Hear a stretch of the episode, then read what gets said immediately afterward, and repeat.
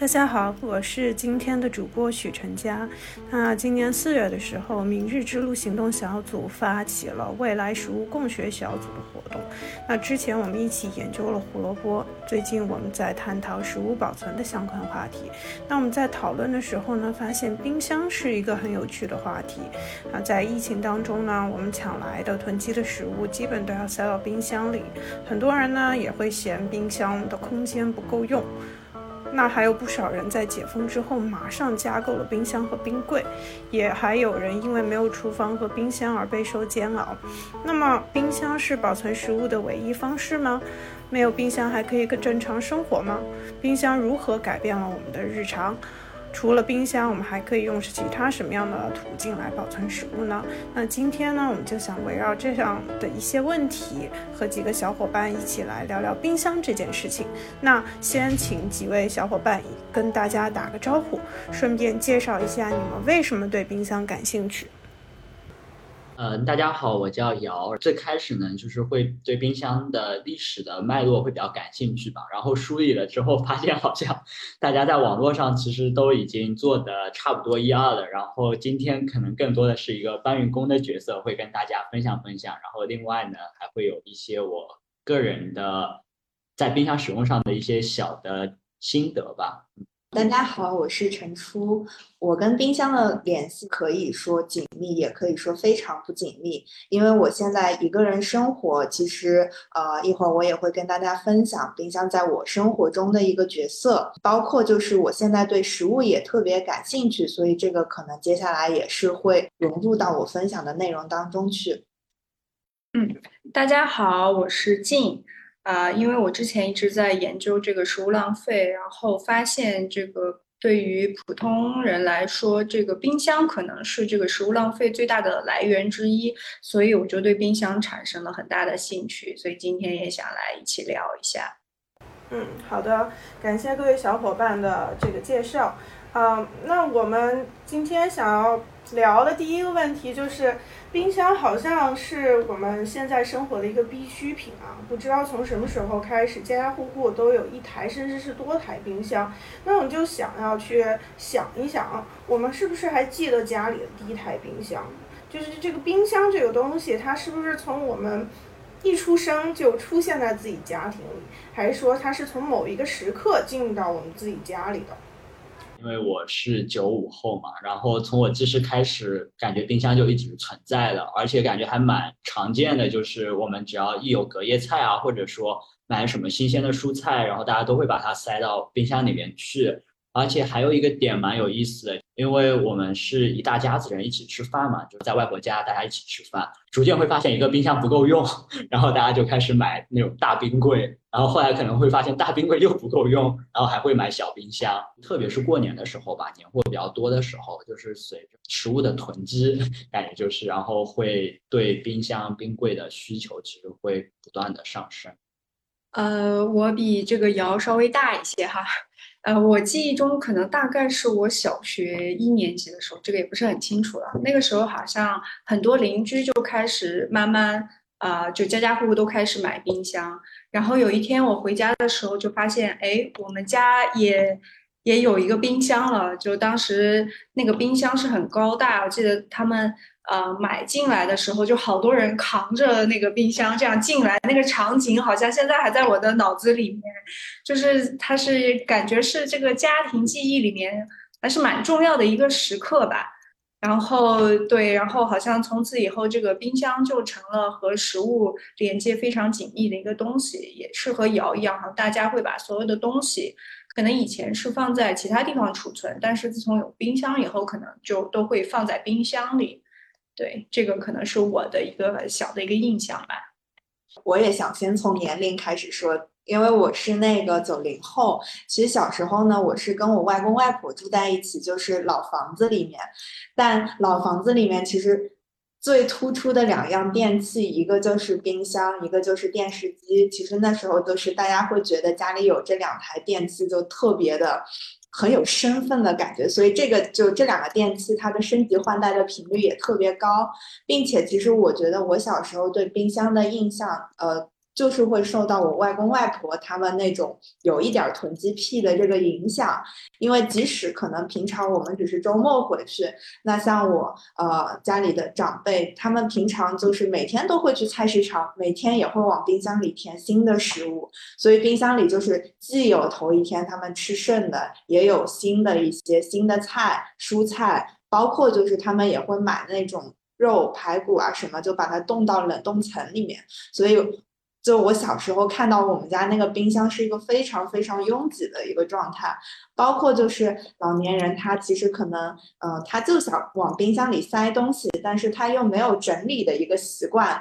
所以你打开来的时候，它是一个像一座小山一样，就也没有分类，可能有些它甚至还套着菜市场的一个塑料袋。就在那个昏暗的黄色灯光下，就是很神奇的一个状态，并且就是，嗯，他们除了一些新鲜的菜啊肉，也会就是冰一些，就是可能像这边南方的老人，他早上过粥，他特别喜欢吃一些腐乳啊、酱菜啊什么，所以就我小时候就，我现在就仍然是有画面感，就是在我我外公外婆家那么一个昏暗潮湿的一栋。老房子里面就有一个很大的冰箱，打开里面以后就是食物扑面，就是要飞出来的那种感觉。就我觉得陈初的描述特别特别有画面感，让我想，那我觉得刚才一位小伙伴分享的这个点里面有很多呃重合的部分，就比如说这个冰箱和电视机最最早作为身份的象征，可能是比九十年代一种。家庭必备的三大件当中的两个很重要的点，那这个开始它可能这种功功能性还没有在进到家庭的时候还没有被开发出来，但是一旦进到家庭之后，它囤积食物的这个潜能就被激发出来了。我觉得接下来是不是可以探讨一下，到底是有了冰箱才才有了囤积食物的需求，还是我有？储存食物的需求，所以才去买了冰箱。这两者之间的因果到底是一个什么样的联系？其实我觉得，就对于我的外公外婆来说，我觉得，呃，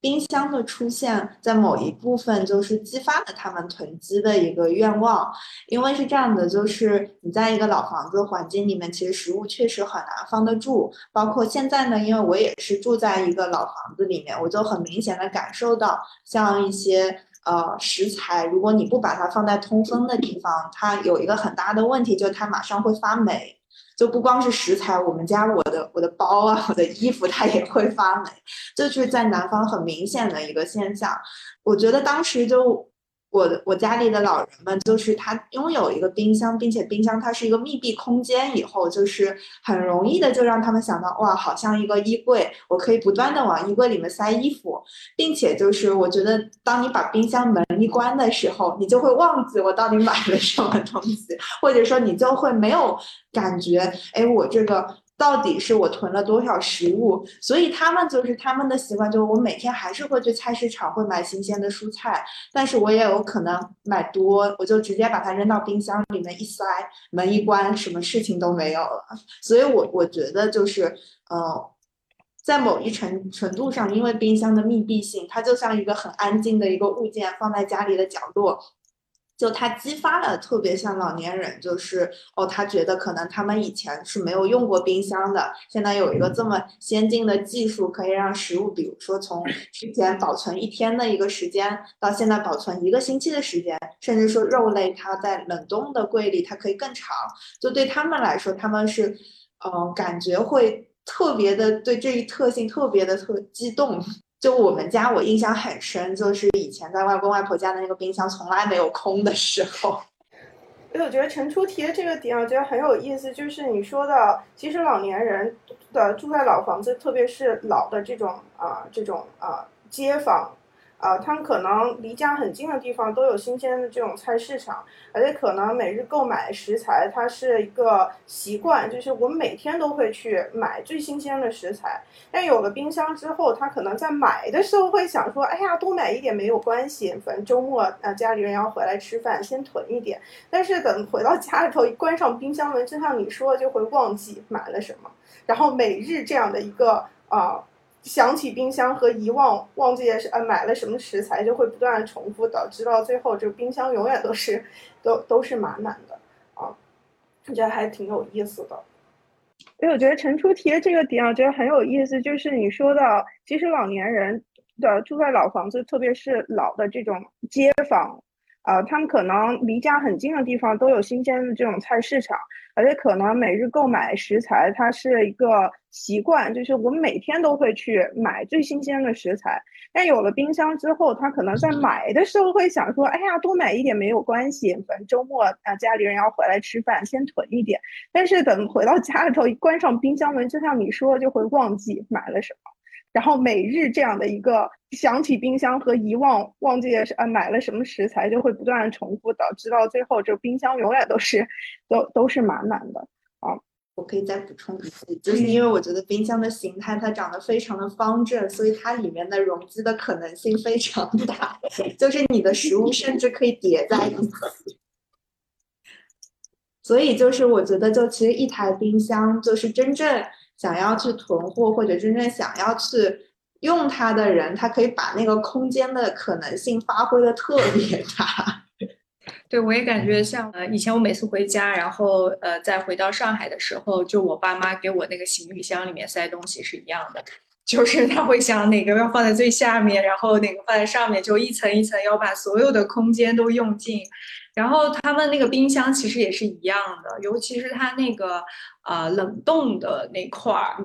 就是真的是呃父母就会竭尽他们所有的这个脑洞，然后去想怎么把所有可以就是可以冷冻的东西全都塞在里面。然后有的东西可能真的会放很久，放半年甚至放一年，反正我就是要把它塞进去，但可能什么时候吃然后再说吧，就是这样一个呃生活状态。然后其实我还特想到一个，最近我在看一个韩剧，那个韩剧里面他描写，如果这个人他其实没有什么在家的生活，比如说他是一个工作狂，每天都在工作，没有任何家庭生活的话。呃，就会演他的那个冰箱，然后打开里面就是空空的，什么都没有，可能就有一瓶水。就我觉得可能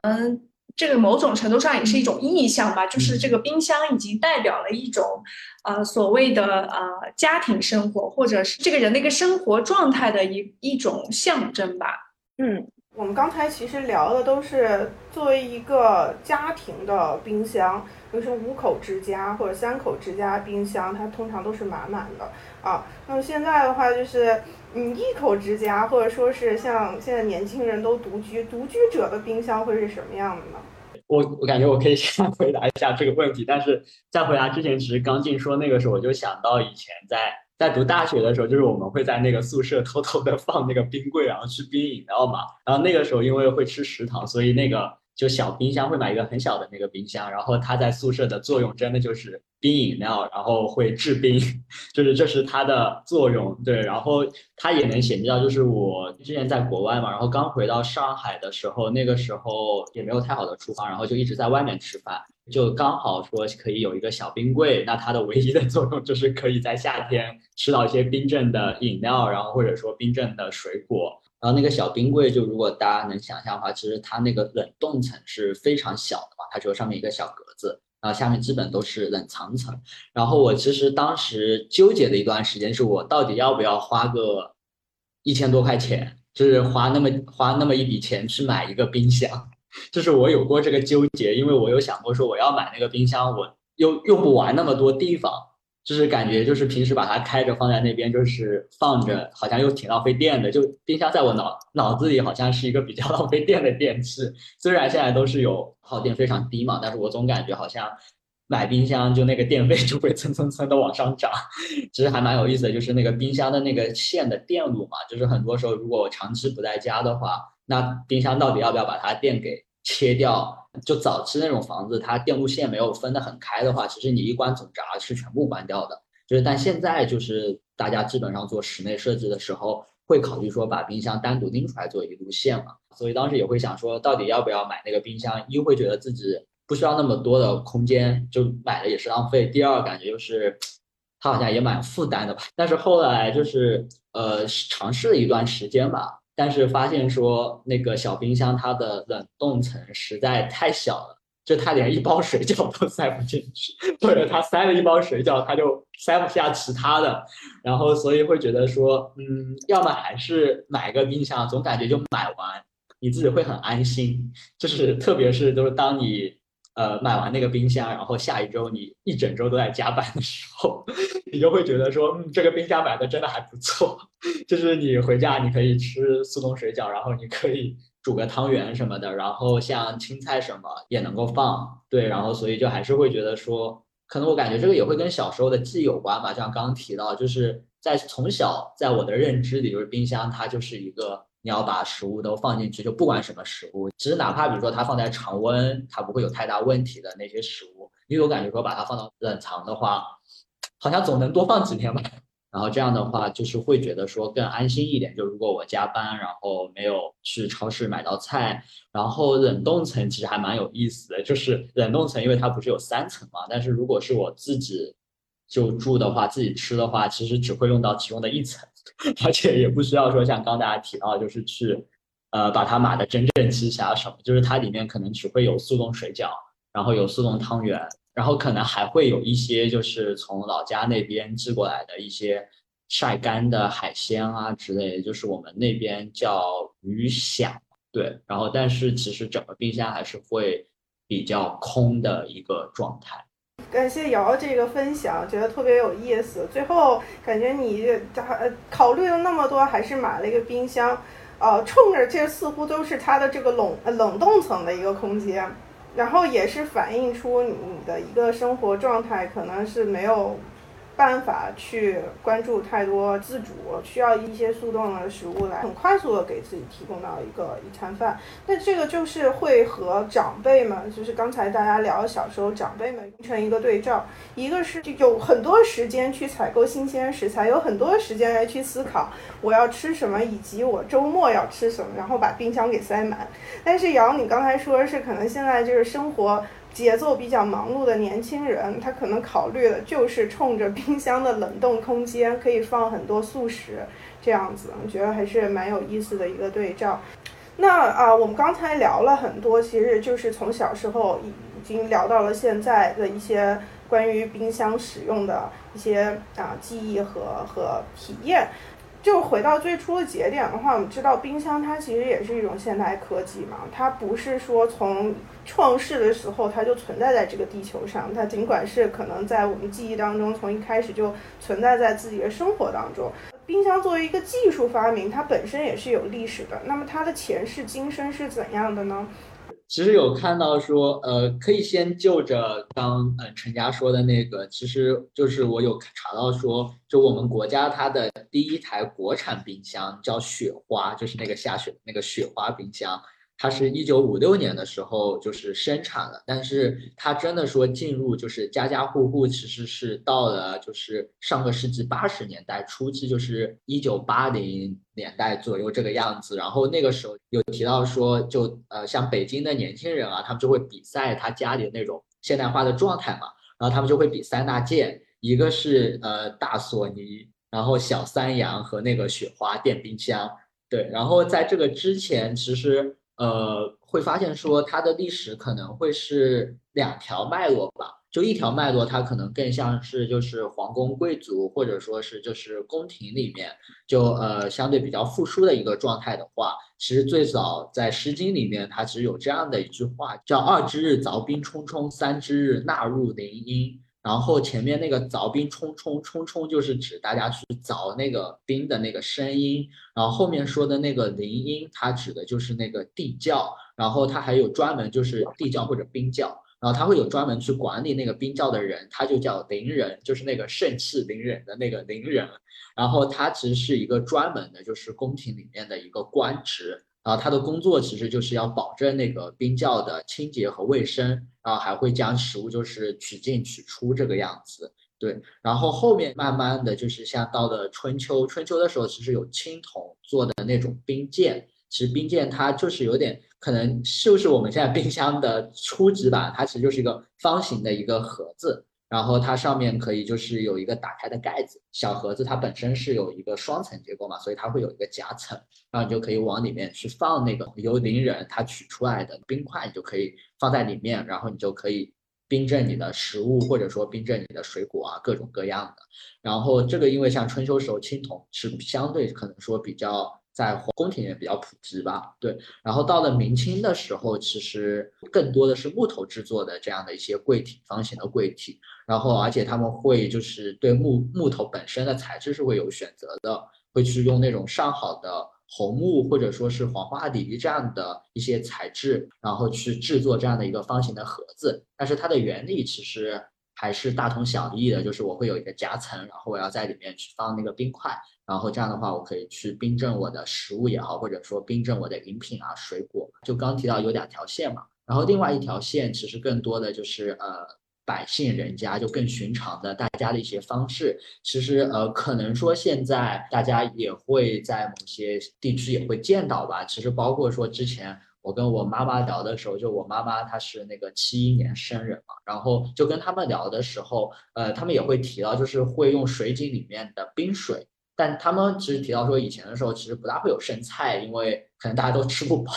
就是不会有剩菜，菜肯定是会被吃完的。但是特别是在夏天，会要去吃冰西瓜或者冰水果。那这样的话，大家会把那个西瓜或水果放在那个小篮子里面，然后把篮子就是慢慢的掉到那个水井，就是悬在那个水井的水面的上方，然后盖个小盖子，然后就在那边可能放个一段时间，然后再捞上来，它就是一个冰镇西瓜。然后或者说就是干脆直接打井水上来，然后去把西瓜放在里面去泡着它，就是也起到一个冰镇的一个效果。刚刚也提到，在五六年就是真的出现第一台国产冰箱之前，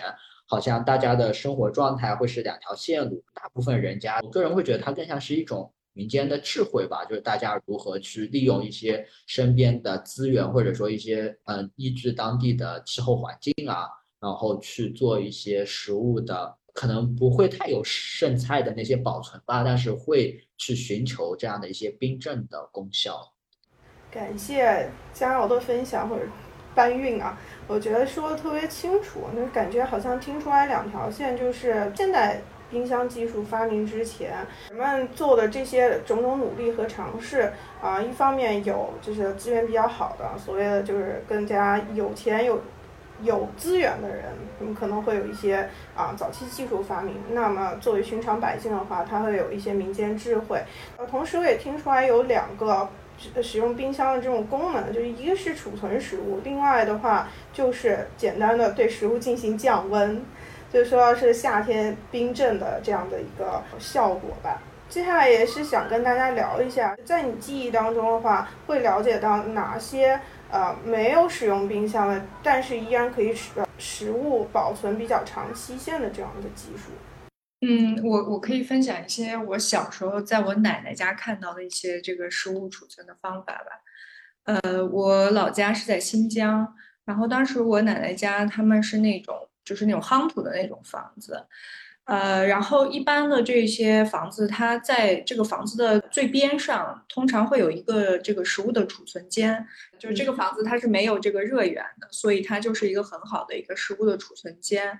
也就是冬天它其实就像一个冰窖，然后夏天的时候其实它也非常的凉快。这个里面就我就记得是有我奶奶做的各种这样的。酸菜呀、腌制的菜呀、什么肉啊、馒头啊、饼啊，什么就都会放在这个屋子里面。然后我就记得那些小孩儿啊，也包括我自己，就有时候我们饿了，然后就自己偷偷到那个屋子里面去搜一点吃的过来。然后这个就是我们对于这样一个房间的这样一个记忆吧。然后在这个房子的外面，其实，在院子呀，或者是在院子后面，通常也会有一些呃地窖，就是它会可能地下挖一些，然后这个可能就是一些储存一些农产品，比如像土豆之类的，像土豆收获了以后，可能就放在这个地窖里，呃，可以储存挺长的时间，等这个可能土豆的价格还不错的时候再拿出来卖。呃，然后其实我还想到一个，就是我家是在乌鲁木齐嘛。就在乌鲁木齐有一个地方叫做冷库，它是在市中心的一个地方，就有一个车站的站名就叫这个。那当然，我从小也没有觉得这个地方很特殊，但现在我想起来，这个地方可它就是一个所有的冷冻产品的一个集散地。就可能以前所有的人如果要买冷冻产品，就要到这个地方来，然后这个冷冻产品再被输送到其他的市场。像我爸妈就以前他们经常会说：“哎，我去冷冻买点什么什么什么什么这种的。”就现在我才啊想起来，这个地方它其实是有一个非常呃具体的一个功能在这里，而不光是一个地名。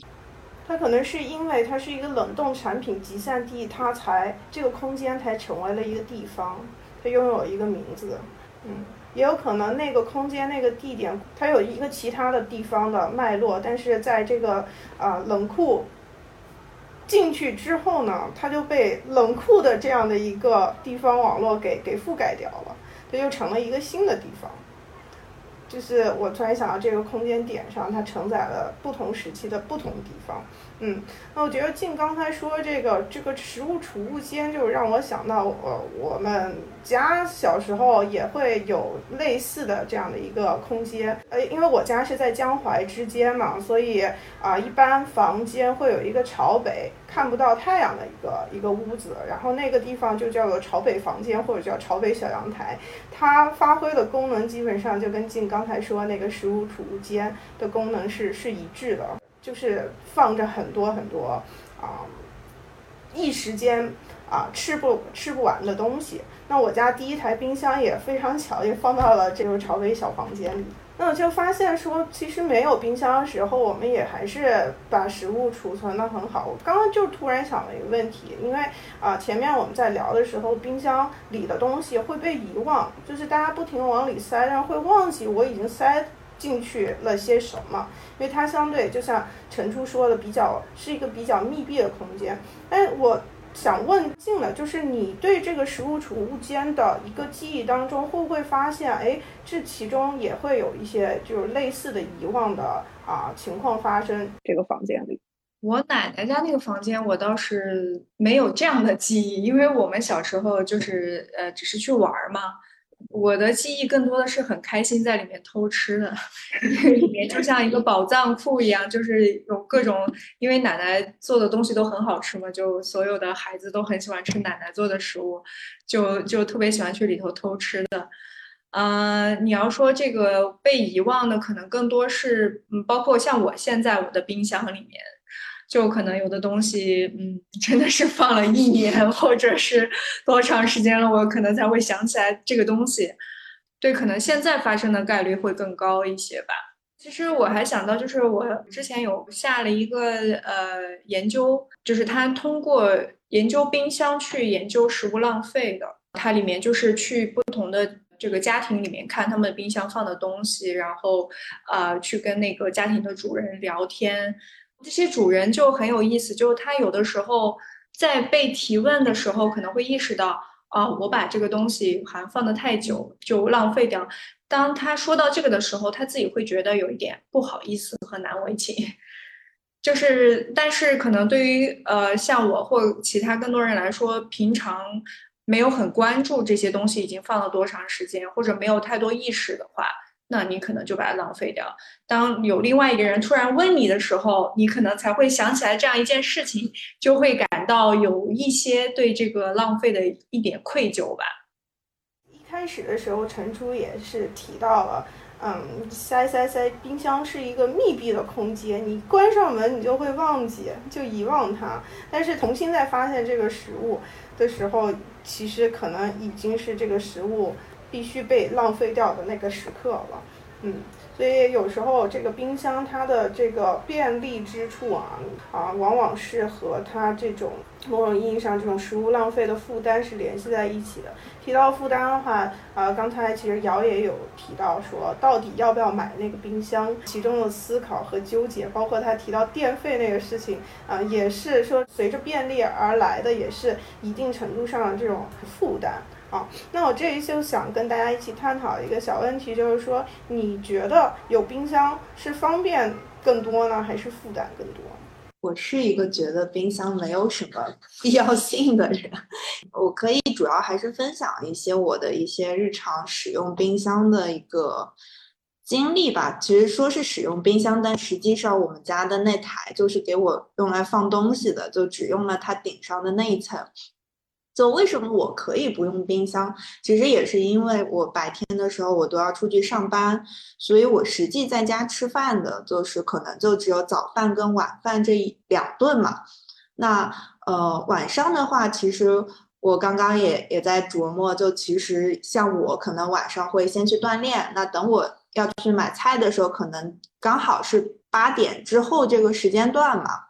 那其实的话，就是我一个人的饭量的话，我就去超市，还正好能买到打折的食品。我觉得对我来说，就是是一个极大的每天去买菜的一个动力。因为，呃，我觉得对于上班族来说，你不可能像老年人一样，可能每天早上六七点或者怎么样先出门，或者晚上四五点再出个门去菜场买菜，就这种状态我是达不到的，并且就是呃传统的那种。菜市场它的一个开放时间也是跟我的工作时间是会错开，所以其实我最好的选择就是我每每天可以去超市买那种打折的食物，并且呃我做饭的话其实还挺快的，因为我是做一些快手菜，就对于我来说就是我能设计好一个人吃的量，一个人就是需要购买食材的一个数量，并且我能在当天晚上就把它解决完。嗯，不会产生很多的剩菜，所以我们家的冰箱它现在就是一个摆设。所以你现在是家里还有冰箱，但是你不把它当成一个冰箱用。嗯，因为我是租的房间，所以那个。冰箱其实是房东留下来的，并且我发现，就是当你一个冰箱你很长时间不使用它的时候，这个冰箱看起来就会非常的恶心，它会有味道，就是你打开的时候就会有一种臭味。当然，可能是我们家那台冰箱的关系。第一次见到房东那个冰箱的时候，它不仅有股臭味，而且因为放在那个潮湿的环境里面，它的边边角角还长满了霉菌，所以我觉得它是令我当时非常的崩溃，我就决定不再。使用它，可能也是一个契机吧。但是我还是做饭的一个人，这台冰箱还是让我觉得，哎，我还得那个做做饭，可以买买菜啊什么的。就它提醒我 要给自己做饭，但它不承担一些具体的作用。哦，你也提到这个冰箱，它其实是在家里是一个摆设。你会觉得这样的一个物件，在你的生活空间里头占据了一个位置，这个位置。是不是有可能腾出来去用来放放置其他的东西，或者说是用来啊实现其他的功能和可能性？从这个角度，会不会觉得这个冰箱它单纯站在那里就是一种负担？我我会，其实我可能刚住进去的时候，我其实特别想把这个冰箱清走，但是一想到可能清走要涉及到一些其他的费用，我就觉得，嗯，就先让它在我家里待着。嗯，并且的话，其实比如说我刚刚可能聊的主要是我的晚餐嘛，那像我的早餐的话，其实也是一个不需要使用到冰箱的一。我我吃早餐的话，可能就是很多时候我会就冲泡一些麦片啊，或者说我早上就呃喝一点东西就可以了，就是它的食材本身就不需要冰箱去呃为它保鲜或者怎么样。因为我觉得晨出的。分享也让我们看到，说即使在现代生活当中，即使在一个生活节奏比较快、比较忙碌的独居年轻人的日常生活当中，冰箱它也并不一定得是一个必需品。但是不，它不把它当成一个必需品，可能就会要求我们对于啊自己需要每一餐需要多少分量，一是有一个比较明确的认知。啊，二呢，就是有一些小小的这种生活智慧和技术，能够从自自己周边的环境当中获取到正好分量的这样的一些食材，并且有一些这种基础的烹饪技能，能够把这些食材在很短时间内变变成一餐可口的饭食啊，而且不产生这种啊食物剩余。不使用冰箱，它。对我们确实会有一些知识和技术上的这种要求，但是我想进一步问陈初的就是，你会觉得这种这样的一些知识和技能啊是很难得呃获取到的吗？嗯，其实对于这个问题的回答，我我想就是呃引用一下江瑶刚刚在某一个回答里说到的，就是他会在冰箱里就是呃放一些食材嘛。可能也会放个两三天。但是他刚刚其实自己也有点疑惑，就是这些食材它到底需不需要放冰箱？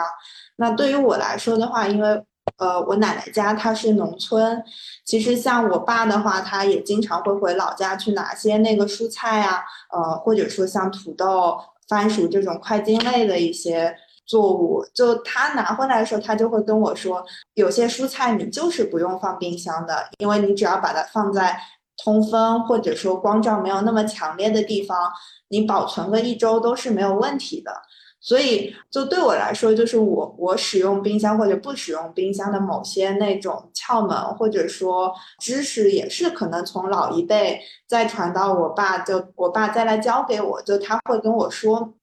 明确的说明，有些东西它就是不用放冰箱的，就特别是因为在农村，像那些老人或者说我的伯伯婶婶，他们都是种地的嘛，就是他他们自己有自己的一套就是储存食物的一个方法，他会比较熟悉那些呃食材的一些特性，比如说你可能把那个土豆放在冰箱里或者怎么样，它可能会抑制它的发芽，但是。其实你放室外通风的地方，它也能保存的比较久。基本上可能一周都是一周或者甚至以上都是没有问题的。那你在这个时间段里面，你也会每天督促自己把它吃掉，因为你摆在外面可以看到。对，通风的地方会有一些土豆，所以就是可能会更容易提醒你说这个食物它是在这里的，并且啊，因为知道它在这里，你就会啊去更想，就更有这种冲动和意识去去把它给消费掉。那我觉得刚才陈初说这个这个关于食物储存知识，就是有一些蔬菜，嗯和食材它并不是。必须得放在冰箱里啊，去储存的这样的一种知识，你提到一种延续性，就是从你你的祖辈传到你父亲这一辈，然后传到你啊。我觉得这个知识的沿袭和嗯传递，某种意义上。它被冰箱所中断了。就现在咱们的问题不是说啊，为了不使用冰箱，如何去重新习得这样的一些知识啊，而是要在这之前去看到说，我们一直以来是拥有这样的知识，但是这种知识被冰箱给剥夺了，被架空了，让我们变得更加依赖于冰箱去储存。嗯，就我可能还想补充一小点，就是呃，我感觉对啊，就不光可能是被冰箱给剥夺掉吧，因为其实我也在想，我就比如说我从哪里获得这些知识，或者说我自己的生长环境啊，我感觉它可能又除了说被冰箱所代表这种现代科技的发展，或者说现代化的这样的一个进程给剥夺掉，那另外可能还是会被就是作为城市生活。就是因为就相当于我从小就生活在城市里面嘛，那可能对种地啊，然后对农业，其实其实是一个很远的距离啊。就是父母辈啊，或者说甚至说，呃，到爷爷奶奶、外公外婆那一，就是在我知道的认知里面，其实他们也都不种地了，或者说也都不从事农业这样的一些呃方式吧，或者说这样的一个行业和业态。所以会发现说这样的知识就它很难 被传到我身上。当然我自己也没有说主动去了解这些相关的，所以我会是在想说，呃，是不是他也是因为说你是在城市长大的小孩，然后在城市生活，所以你其实会离这样的一个知识体系或者说离这样的一个知识系统，它其实更遥远的。嗯，对，冰箱某种意义上也变成了城市生活的一个。呃，就像静说的这种一种意象，它是它的一个点，也是这种城市生活当中很重要的啊一个物质的组成部分。然后冰箱以及它冰箱本身切断了一些知识的这种。连接冰箱所代表的它背后整个一套现代化的这种物质设施和基础设施啊，也是让我们跟这种祖辈的这种传统生活、这种乡村的这种食物生产最原初的那个来源的部分会更加距离遥远。嗯，我觉得可能确实是有这样的一个情况是在的。刚才从聊冰箱是不是便利，聊到了说其实冰箱是可有可无的啊。那么我在这里也想分享一下我对冰箱的这种感觉吧，就是 想到它还是觉得蛮负担的啊。这里我想讲两个点，就是冰箱在我日常使用当中的时候，它也是变成一种就是囤积食物、囤积食材。那我囤积倒并不是因为我和陈初的爷爷奶奶那样是每天买一点东西就往冰箱里塞，我倒是因为我采购食材那种方式，它的包装和分量本身就非常大，我一个人呢又吃不完，就必须得有一个空间去来储存它。冰箱变成必须也是因为零售渠道它所提供的。这个食材和食物的分量啊是有关的。那另外一个点就是，我跟同事会经常有聚餐，聚餐就会有剩菜，剩菜就会要打包啊。打包的时候，大家都会问彼此说：“哎，你家有没有冰箱？”我就是因为有冰箱，所以这些剩菜都得由我带回家。然后拎着这些剩菜回到冰箱，打开以后还有前一顿的这个剩菜的时候，会觉得哇，真的好负担。我为什么要有冰箱？还有一个小故事也是最近发生在我身上。刚才瑶已经提到了说，哎呀，这个考虑到冰箱长期不使用是不是需要断电？但是这个断电路的一个问题啊，我前段时间离开我这个工作地的时候。啊，我出门的时候不知道脑子怎么想的，就想说，哎，这个冰箱也不用啊。我没有想到冰箱不用，我是想到说家里的电路其他电不用，那么我就把电闸给关了，然后就把总闸顺手就给关上了。等我上了高铁，坐在火车上正在打盹的时候，突然想到说，哇，这个冰箱好像是不能断电了，因为我冰箱里还存着很多就是 bulk buying 那种大分量买的这个什么鱼虾啊，都都放在冰箱里，甚至在冷藏里头还有一个。朋友送的一大罐酸笋放在那里。我当时就会觉得很负担，很负担，一直就在想说这个这个事情要怎么解决。那个时刻就真的是非常担忧，因为我是离开的时间会比较长，大概有十天左右。我真的当时无法想象，等我回到家，那个冰箱会是一个什么状态啊！后来好在是我找到了一个好心的朋友，真的是就是天使一样的存在。我后来就把我这个家门的钥匙寄给了他。然后他在这个大概第三天的中午的时候，去去到了我家，去帮我把这个冰箱里的这个问题，首先把电闸打开，然后把冰箱里的这些已经不行了的食物给整理了出来。然后当时的这个场面就是冰箱外面流了一整滩的水啊。然后他说：“你冷冻柜里的东西其实还好，原因是什么呢？原因是我。”习惯性的会在冷冻柜里放很多那种就是冰袋，那这些冰袋也是在网购一些啊生鲜食品的时候，它会在这个就是塑料泡沫盒里头放的。当时也不知道这些冰袋要怎么样处理，就随手放到了这个冷冻柜里头，没有想到。啊，在这样的一个时刻，你突然发现这些冰袋的一些神奇的作用，对，所以整体就是最近的感觉就是这个冰箱真的是我也不怎么用啊。自从我回来以后，看到这个冰箱，我真的是我基本就没有再用过它。它现在是呃下半层是一个空的状态，然后上半层就是我走之前放的那些东西，它现在还在里头。我现在甚至有一些不想再再理它的，因为我不知道要怎么样去整理它。对，所以以上是我最近呃关于冰箱的一些思考。我是觉得说啊，它真的是无端端生出很多烦扰。我突然感觉可以补充分享一个我的小故事，虽然听着会感觉会很。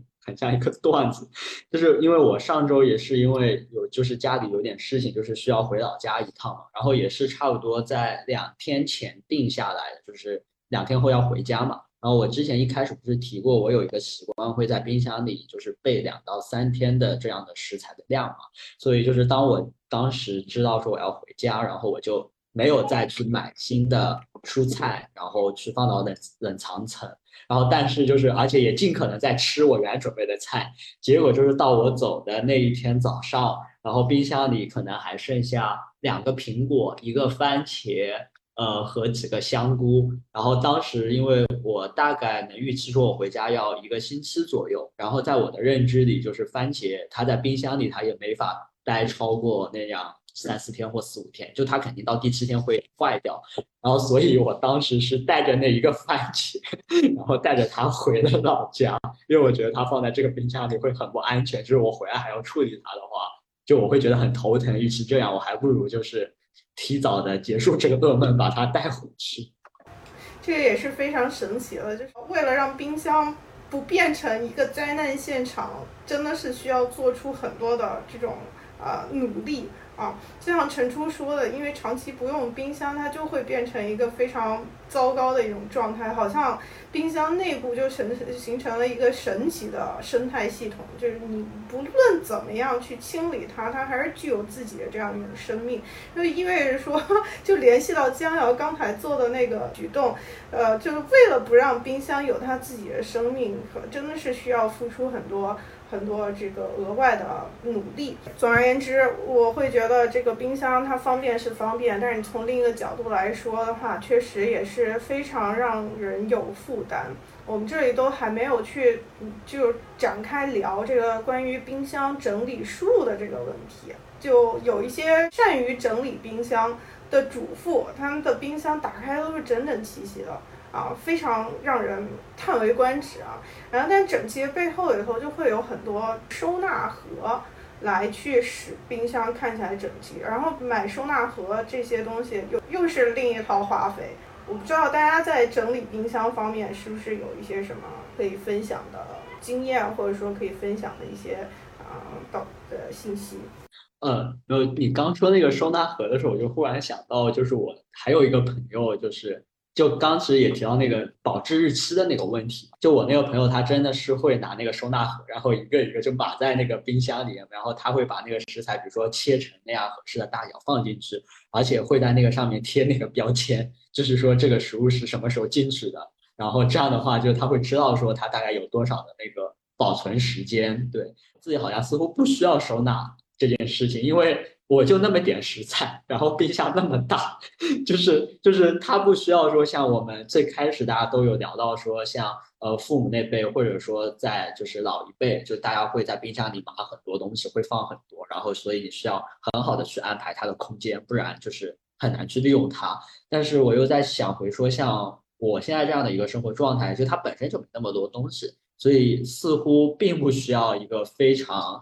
呃怎么说呢非常。非常高效或者说高密度的这样的一种整理方式，对。呃，另外还有一个事情，我觉得也蛮有意思的，就是说刚才有提到说，比如说像有些就可能是嗯，主妇他们会把冰箱安排的很整齐，但是其实，在安排的很整齐的背后，其实还有一个就是他们自己其实也会很了解，说我什么东西放在哪个位置，它可能在第几层哪个东西的旁边的哪个位置，它可以明确的指出来。但是如果换成另外一个人，就是他如果不常使用冰箱或者不常打开那个冰箱，他其实会很陌生，就是他需要花很大的时间去熟悉这样的一个一个体系吧，或者说这样的一个系统。然后包括说我也在想说，像呃之前比如说自己偶尔会做饭，然后有些时候父母会过来的时候，然后那个时候其实。他们是完全不会了解你冰箱里面这个东西要放在哪。与其说让父母帮你把它放回去，或者他们在帮忙，就是一起去做饭的时候，然后去收纳的时候，你会发现说，可能说自己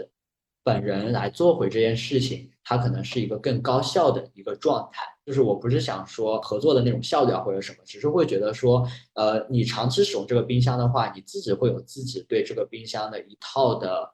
不管是空间的，就是食物的储存空间的布局，然后或者说对于存放，然后对于这个食物本身它的保存时间，然后以及说它什么时候被你放进去的，然后它可以放多久，你自己会有自己的独属于你自己的那一套吧？我觉得就是你的理解也好，你的这样的一套系统，然后这套系统就是你要跟另外一个人去沟通的时候，可能反而他会要花费的成本效率还蛮高的。我觉得这个事情也还蛮有意思。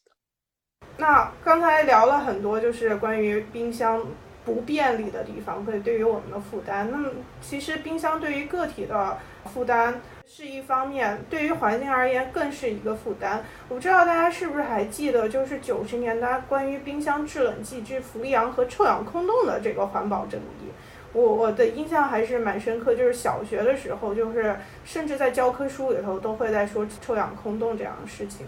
这个我印象非常深刻，而且我还曾经一度怀疑我们家那个冰箱就是会排放氟利昂，然后因为这个我甚至有一点焦虑，我还想去跟我爸妈沟通，你们要不要换一个冰箱？就那个时候可能小孩子受到一些这个呃，就就是像你说上课本上讲呀什么这些的影响以后，就觉得哎呀，那不行，我们家的冰箱可千万不能这个排放氟利昂什么。我我已经不记得我有没有跟我父母沟通过，但那个冰箱也是用了蛮长时间。我感觉这个可能也是我关心环境问题的一个起点吧。可能以前从来没有想过这些东西会和我的这个生活啊有关系。然后我觉得还有一个特别神奇的事，就是那个被我怀疑有这个。呃，对环境不好的那个冰箱，它现在还在我们家里面。虽然它已经现在的功能已经不再是一个冰箱了，因为它特别大。然后我爸妈就把它当做一个可以储物的很好的一个柜子，它已经变现在变成一个家具了。就我爸妈会把他们那个什么平常买的药啊，或者一些什么零食啊什么，就塞在那个冰箱里头。有时候看看我爸，比如说他打开那个冰箱，从里面拿出来一个药。我觉得那个画面特别特别神奇，就是它像一个穿越的一个东西一样。然后这个冰箱上其实它还有一个时代的印记，就是，呃，我们现在都会呃，比如说出去玩会买那个冰箱贴贴在那个冰箱上面嘛。然后这个冰箱上它没有冰箱贴，但是有一些我小时候吃那个旺旺大礼包里面的那个旺旺贴纸。就那个时候拿到那个贴纸以后，就想，哎，我可以把它贴到哪里呢？后来发现，哎，我们家这个冰箱有很大的一个面可以贴，我就把那个贴纸贴满了那个冰箱的面。所以现在就是，如果我在看到那个冰箱，看到那个旺旺贴纸，就好像一下子我穿越回了小的时候的那样一种感觉。对，这个冰箱好像就成了我们家的一个这个家庭空间里面的一个记忆，或者是一个什么样这样一个存在吧。嗯。我觉得特别神奇，就是打开冰箱是一个空间，冰箱在家里的这个空间，它又是另一个东西。就是打开冰箱，它是一个东西；关上了冰箱门，它又是一个东西。然后整个房间也都看见冰箱，它又变成了一个东西。我觉得特别神奇，就是冰箱它真实的当成一件储物柜来来使用，我还蛮难想象的。啊，但也某种意义上说明这种可能性，它毕竟是一个物件嘛。然后它这个物件的话，可能是放置于不同的一个场域当中，它会实现不同的功能。然后也体现出来说，我们这个冰箱使用者啊的一个创造性吧。嗯，除了这个氟利昂这种显著的关于冰箱对于啊我们环境造成的负担，其实还有一个方面啊。也是我们刚才已经提到了，就是冰箱它到底是帮我们，呃，避免食物浪费，因为通过储存食物延长保鲜期来抑制浪费，还是用另一种方式加剧了食物浪费？因为我们也已经提到，很多时候，呃，关上冰箱门，我们就会忘记这里面有些什么东西，等到再发现的时候，会有一些啊，意意外。在看到它的这个食物的时刻，大概率也是它要被丢掉的时刻。接下来我也想跟大家一起探讨一下这样的一个问题。嗯，对，其实这个呃，我因为我之前一直关注食物浪费嘛，就发现其实冰箱里面这个食物浪费是非常严重的啊。就比如说有一些研究，像在西方国家，它大概有一半的食物浪费都是因为这个家庭冰箱而产生的。然后记得之前有看过一个纪录片。还是关于食物浪费，叫做呃吃掉它一个食物浪费的故事。然后它那个里面这个它他讲故事的这个逻辑就是从他们家那个冰箱开始的，因为他知道就是有一些呃超市啊或者呃一些卖场，他会呃因为一些食品安全的原因，他可能每天都要清理一些呃食物，就把它扔到那个垃垃圾箱里面，但其实那个东西还是可以吃的。就是在国外有一些人，他就会专门去捡拾那个吃的东西，然后再带回家。然后他们这对夫妻，他们也是去捡了很多回来，但是他们捡回来以后，发现他们自己的冰箱是满的，就所以他们刚开始干的一件事情就是先清理自己的冰箱。然后他在清理自己冰箱的过程中，发现哇，这个里面其实有很多是被他们浪费掉的。虽然他们在干一件好像是要去节约食物的事情，但其实他们自己的冰箱就存在很多的浪费。记得这个场景其实是很有意思，就是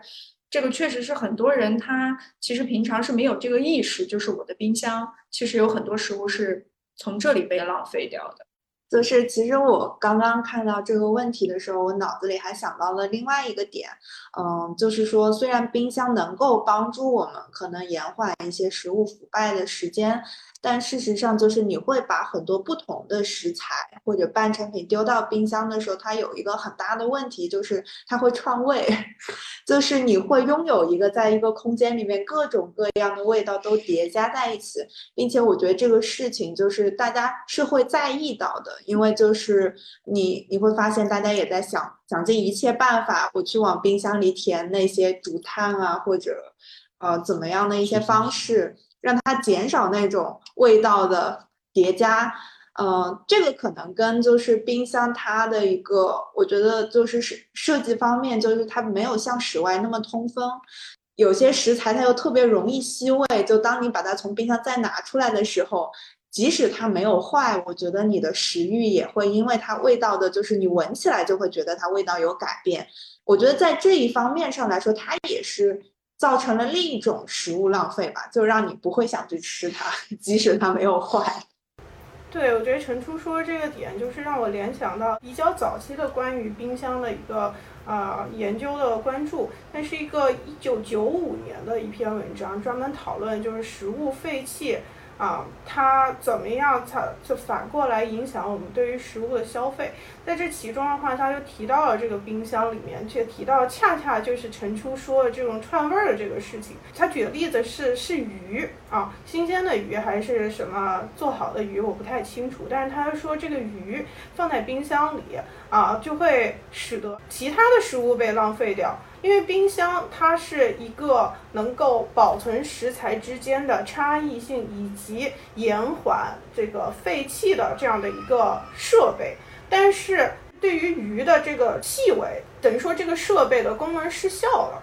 然后导致这个鱼的这个味道会串到其他所有食物里头。正是因为冰箱保存了这个鱼。呃，使得其他的食物变得不能吃，或者是被浪费掉了。对，所以这个我觉得是我看到的一个连接。当然，这篇文献也是九五年，算是比较早，可能是也是最早关注到冰箱和食物浪费这样一种关系。然后后来在一三年有一个专门研究食物浪费的这个书啊。呃也是啊，这个文献的基础上能继续去探究啊，日常生活当中不同人是怎么样使用冰箱，以及它与这个食物浪费之间的这种关系。然后他这个作者呢就说到说，冰箱它其实是食物它这个废弃通道上的一个暗渠，是一个 gap，很多东西被丢进冰箱里头，然后就一直栽在那里。一直在这个 gap 里面，然后直到被突然发现的时候，再继续走向这样的一个啊一个废弃。陈佳刚刚说九五年的时候就已经有研究在就提到这件事情了，我是感觉好像现在的冰箱仍然在这方面，呃，没有特别好的办法去能够解决，就是唯一能够应对它的方法，就不断的有一些去除味道的其他类产品被生产出来。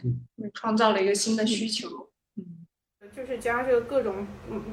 收纳盒、食物保鲜盒这种密封，这个又是一条产业链。就是冰箱它解决了问题。是一方面，它要创造一些新的问题，比如说就是就食物储存这个串味儿这个事情，你摆在通风的地方，大概率不会有这样的一个问题，因为通风通掉了嘛，它气味它不会储存在一个密闭的空间里头，然后各种混合，然后形成一种特别诡异的味道啊。但是冰箱它它制造了这种新的问题，然后为了解决这个问题，我们要做很多其他事情来去掩盖掉它，或者说呃暂时性的解决掉它。但是我觉得从这个角度又回到我们刚才说，它一便利是一方面，但是它一连串的负担，如果我们从新的视角来去看，也是蛮大的。嗯，我们是是不是可以来去考虑说，作为必需品的冰箱，它其实某种意义上也是可有可无的，甚至没有它的话，啊，世界会更美好。对，所以这里也是想和大家一下畅想一下啊，在后疫情时代，冰箱是不是有可能有一种别样的形态？可能我在想，就是因为其实这个技术好像，呃，应该也已经有一部分已经在投产了，但是可能就是还没有那么的普及。因为其实很多那种家电的大品牌，其实也都在想说未来是一个什么样的状态。然后包括说之前有看到，呃，有的品牌的冰箱，他们像刚才提到那个保鲜日期这个事情，就是说之前呃，我那位朋友他可能是自己会在那个上保鲜盒上面去贴那个时间，然后现在其实啊，就大家会用的一个方式，就这些生产厂商会给冰箱配上一块液晶屏幕啊，其实也就是我们说的智能冰箱嘛。然后这样的话，你就可以通过这个智能冰箱上面的这块屏幕，它的整个系统，然后去录入或者说去，它可以记录你。储存入食物的时间以及存入食物的类型啊，这样的话，它也会在它快要到期的时候，或者说还有几天前去提醒你的技术。然后，当然就是如果再往后一步，这个现在应该还是在测试阶段吧，就也会说它是接入到物联网这样一个大趋势下面。那这样的话，你可能在家，你利用你的冰箱，你就可以去点餐，然后可以去外卖去实现这样的一些方式，甚至说，呃，它可以从你想要。制作一道菜，我们就说番番茄炒蛋嘛，就是你告诉冰箱，或者说你在上面去输入你要制作番茄炒蛋，那它就会帮你去计算说相应的它需要用到几个鸡蛋，然后需要用到几个番茄，或者需要用到小葱或者其他的一些配料，然后它就会有一个类似这样的一个购物列表，然后可以说实时的上传到呃购物平台，然后网购平台。那它可以实现相应的配送，然后当它配送到你家的时候，然后它还那个冰箱的那个液晶屏幕，它会给你展示说它的具体的那个制作的教程，然后你就可以对着那个完成你的一道菜。也就是说，在智能冰箱的这样的一个语境下面，它可能会从你想要做这道菜到你完成这道菜，它会去覆盖掉整个的一个过程，然后也会把。感觉说我们之前有提过的，像食物保存时间这样的一些呃痛点吧，或者说这样的一个这样一个痛点吧，给收纳到它的这样的一个系统里面。但是我觉得很有意思的一件事情，可能就是像我们其实一直在聊，就是冰箱它作为一个新技术，比如说在上个世纪末这样出现，然后到现在。我们回过来去想这件事情，它又是便利，但又是一个负担。比如说像这样一种智能冰箱的技术，那它在它真的完全普及，然后到大家去使用它，然后经过一段时间，他在解决问题的同时，是不是又会产生新的问题？这可能会感觉会要打上一个问号。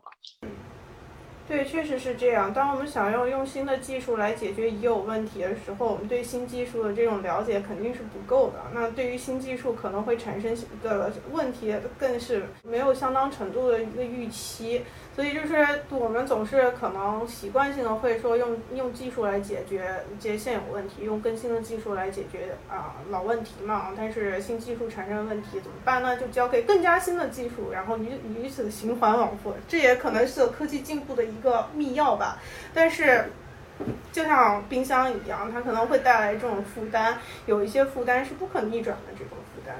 嗯，可能刚才姚讲的这种。智能冰箱是一个方向嘛，就是好像感觉你的生活要更多的交给这个冰箱来帮你做一些决定、做一些判断，好像它可能看上去会让你生活更更简单或便利，但也有可能会让你的生活变得更加复杂。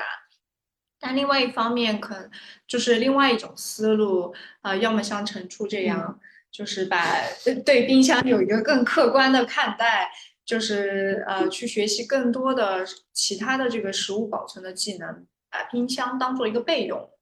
呃，还有一个方向其实就是共享冰箱，食物共享的一种方式吧。就是以前在国外有一些啊社区啊或街道上，它会有一个这个冰箱，然后呃，如果你有多余的食物可以放在里面，这个它确实是一个去延缓这个食物寿命的这样一个功能。呃，同时也是一个储存的一个功能。然后，如果有需要的人呢，他可以打开这个冰箱去啊拿这个他所需要的食物。呃，就是像一些食物银行呀，或者一些类似的这样一些机构，其实在做一些事情。那在这个中间，其实冰箱它成了一个嗯传递食物的一种方式。从这个层面来讲，其实你会觉得啊，就还蛮有意思的。就包括在疫情期间，我是之前去了一个就上海的一个算一个园区吧，它那个园区的门口就有一个共享冰箱，就是它里面放了一些饮料、一些水什么的，就是说这是当时他们在社区里面就是要要无接触的去传递食物的一种方式，大家会把它多余的食物放在这个冰箱里，如果有需要的人来拿，然后这个冰箱就延续下来，就放在他们那个园区的门口。当然，现在这个园区的人可能不需要，但是一些外卖小哥呀什么，呃，他很累，他可以去里面拿瓶这个冰水喝呀什么的，就是这样一个冰箱的一个功能，呃，就是还蛮有意思，就是它成了一个。更公共性的一个储存，可以让这个食物变得更凉爽的这样一个空间吧，感觉上是一个公共空间。就这样的话，就会让我觉得，哎，这个冰箱还蛮有趣的。嗯，就是它拓展了它原本在家庭的一个功能，成为一个在公共空间里面去分享食物的这样一个呃地方。对，我就补充一小点嘛，因为就也是接着呃静刚刚说的，就是公共空间里面的一些冰箱的公用性，呃，因为像我的话，其实有时候我会需要用到冰块这个东西，就家里会有些饮料或者有有一些酒，那呃我不会为了就是我需要冰块这件事情专门去买一个冰箱了，所以我就会发现，就是很多大的超市它其实是有提供免费的冰块的。呃，这个这个就让我想到，其实就是在这一方面，大家可能已经有一些实践了。但我我在想，就这件事情，可能大多数人。也是不知道的，就是它其实就在超市的门口，因为他们会动，就是你可以从它的冰柜里面去拿那个冰块，或者说你也可以去到很多那些二十四小时的便利店，就它会有一些可食用的冰块，就虽然要钱，但是它那个就特别便宜的一个价格，你就可以买到这个。所以我想，就是未来的话，嗯。是不是有些可能，就是像城市的这些公共空间，特别是它需要呃运营时间比较长的一些公共空间，它会越来越多的去开放它的那些制冷机或者怎么样，就是呃能让大家就是在购物的同时，顺便就去冰箱里面选择一些需要的食材。对，我觉得确实是这样，因为啊，我们刚才也聊到了，冰箱其实在我们日常使用当中，它不只是为了储存冷藏食物，有的时候我们是需要快速给食物降温，这样可以喝到啊凉爽的这种冰镇的饮料，或者吃到冰镇的水果。所以，尤其从冰镇这一块来讲的话，我们可能并不需要自己家里有一台冰箱，然后一直的去去在那里插着电，我们可能只是需要某一个时刻。它能够帮助到我们这个食物进行一个降温，就足够了，就充分了。所以从这个角度来说的话，一些公共空呃空间的冰箱、共享冰箱，它只要能实现这种降温的一种功能。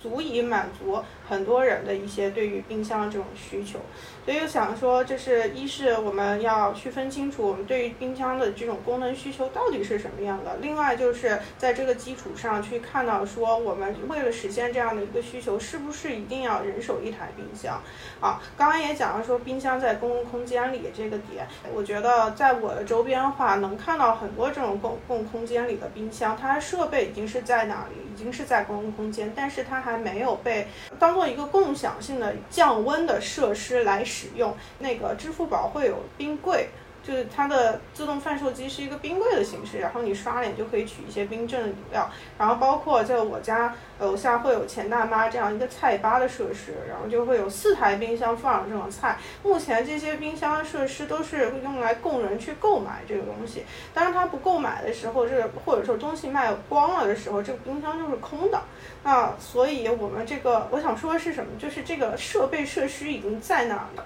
它是有充分的这种可能性被挖掘出一些能够啊满足一部分人冰镇或者说让食物降温需求的这样一些一些事情啊。那讲到公共空间的时候，特别是静在说这个共享呃冰箱成为一个新的啊一个交流的空间，我又会想到瑶。最开始介绍那个井水降温的这个事情，我也想象说，在在传统的社区里头，那个村口那口井，它就是这样一个公共空间，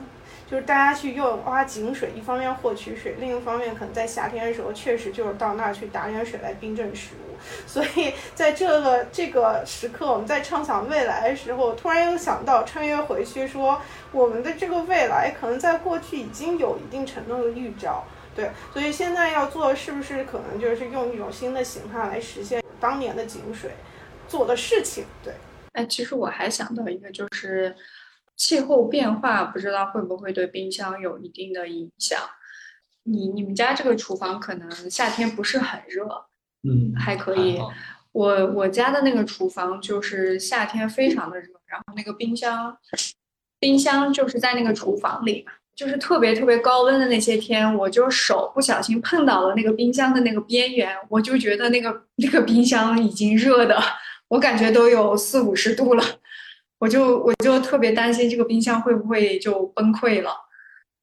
嗯，就是因为我之前也跟另外一个人聊，他就说，其实像我们的很多这个电器，它其实是有一个呃耐热一个温度，嗯，就也有可能，呃，我我不知道哈，我不知道冰箱的这个这个它能承受的外界的这个温度是多少。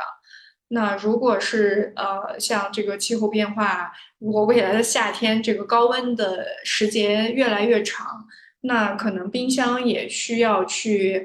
怎么讲？升级，或者是可能会需要一些，呃，它就是冰箱也要去适应这个未来的这个天气吧。嗯，这是我最近突然想到的一件事情。嗯，又开始担忧了起来。对，所以就是说冰箱就是可能这种负担可能会存在一个。循环的关系，就是我们用的空调、用的这种冰箱，它本身也是在散热嘛。它使用能源，把能源转化成这个东西，它同时也要啊散热。然后越散热越热，越热我们越需要空调和冰箱，然后就进入了一种一种循环。当然，这个从物理原理的角度来说，那这是可能是 不可避免的啊，就是整个宇宙都是在走向越来。越均质化这种状态，但是我们现在生活在其中的话，是不是可以考虑做一些什么事情，稍微的，至少稍微的做一下挽救的尝试吧？嗯，可能可以从学习一些除了冰箱以外的食物保存的技能。好了。那今天的播客就到这里。如果你喜欢今天的播客，欢迎分享给更多的朋友，也欢迎关注我们的微信公号“明日之路”、“明日之时”，和我们一起探索可持续的明日之路。